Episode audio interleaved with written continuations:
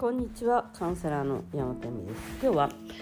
これなんか本当に伝えてなかったっけって思うことが一つあってあのなんでじゃあその自分をこう人を恨んだりとかもう忘れちゃった方がいいよっていうその3分前のことは過去のことだからなるべく忘れるっていうそれができない人はまあね恨み帳とかあの憎しみノートとか書いていっぱい自分のこう思ってたとかこういうふうに辛かったとかひどかったとかっていうのを自分でちゃんと書いてであ辛かったんだなってことを認めてあげるっていうことはすごい重要なんだけど、うん、なんでそれをししてその感情未消化な感情を浄化するっていうんだけどもこの感情を味わったからいいよって自分に言ってあげることがそんなに必要かっていうとあの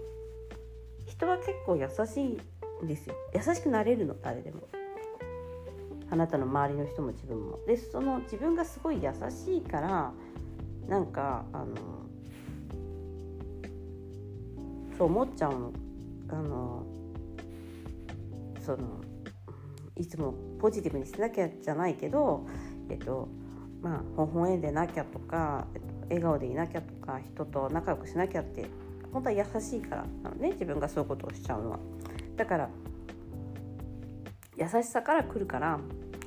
なんか優しいけどどうして結果が出ないんだろうって思っていらっしゃるんじゃないかなとそのその笑いみたいなその一生懸命私はポジティブにしてるのに、えっとまもちろんちょっとは結果出てるけどすごい疲れるしってなっちゃったりとかしてるの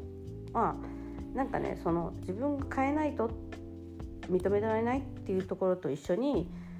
やっぱりね渡る世間は鬼ばかり状態みたいな。なんかみんな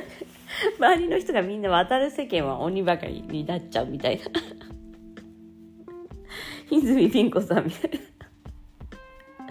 な。なんかなんでそんな世界に住んでんのって思うんですよ。そのそのね自分がそのドラマの中に入っちゃってるんだなっていう。でも泉ピン子さんがあの中にいる人してドラマ出たらそんな渡る世間ばかりじゃないと思うんですよ。私見たことないんだけど。多分こうなんか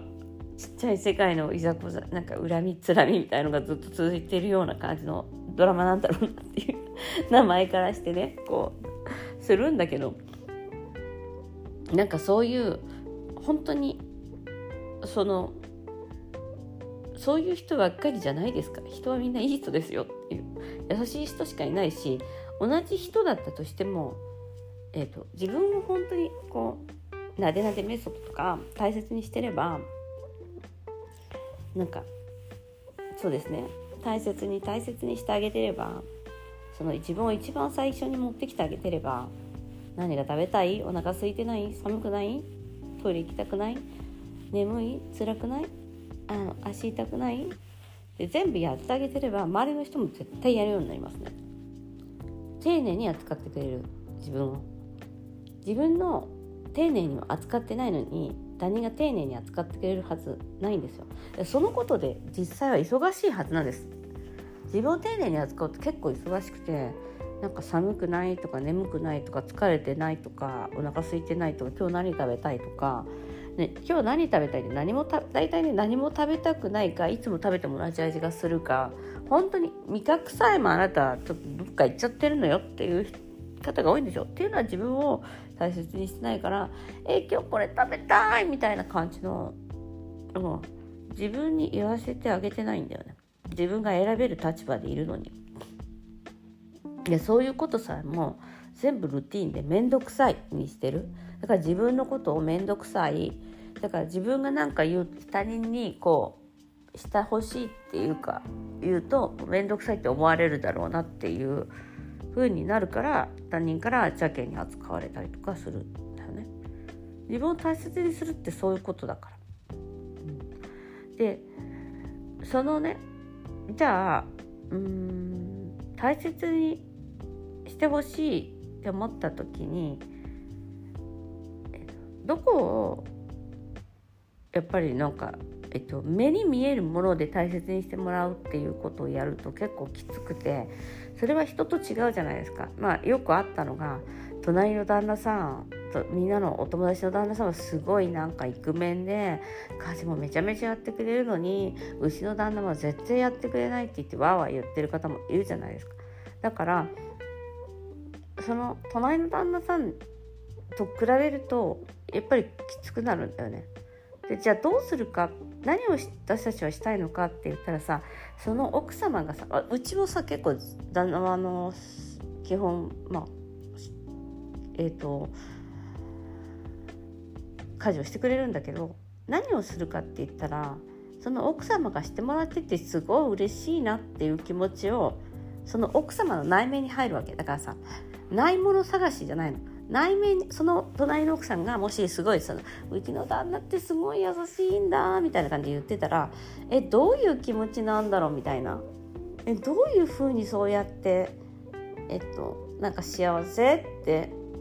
家事やってもらって幸せって思うんだろうっていうふうにお裾分けしてもらうみたいな感じなんですよ。でその気持ちのお裾分けっていうのはもうお裾分けどころか1300%もらっちゃっていいのでなんかうわなんかもうめっちゃ私の旦那さんめっちゃありがたいみたいな。でさそういう人はみんなさ嫉妬するじゃん。あの SNS とか見てもそうだけど。でも違うんだよね。そのその人の内面のその気持ちよさがさ羨ましいとかなわけでしょ。だからそういうなんかいいなって思う人の内面そのやってることじゃなくてやってることとだからさそうやってさいいなって思うからさえどういうふうにお旦那に接してるのとか言ってさいつも感謝してるとか言って感謝か羨ましいどうやってやるんやみたいな余計なんか迷宮入りになるじゃん。そうかみたいな。だからそこがハウツーを真似すると結構自爆するっていうのでその人がどんな気分でいるのかなっていう感じじゃないですか。そのもしその完璧な旦那さんがいる人とかだとしたら。結構みんなそういう人いないのかでも多分そういう風にしてその自分が与えられてないものを欲しいと思った時にその与えられた時どういう気分になるんだろうっていうかどういう気分が欲しいんだろうっていうことをでその気分を味わうっていうだから、まあ、少女漫画とかだけどなんかその映画とかも見ててもそうかもしれないけどその主人公がなんか愛されてる気分とかじゃないですかやっぱり。を見てワクワクするとその気分をダウンロードしちゃったら同じだから実際に起こった時も同じ気分しか味わえないから。逆に実際に起こった時これこんなもんかって思うかもしれないぐらいもう普段からそれを感じちゃっていればそのリアルなものっていうのはすごくちっちゃなことになってくるんだよね。もしかしたらもっとすごいいいことが起こるかもしれない。なのであのその部分っていうのはすごいなんかうん。あの自分を大切にするっていうことから絶対周りは変わってくるしまずその自分の気持ちをダウンロードしたあの気持ちを安らかにさせてあげる。大丈夫大丈夫。ですね。ということで今日もご視聴ありがとうございました。またね。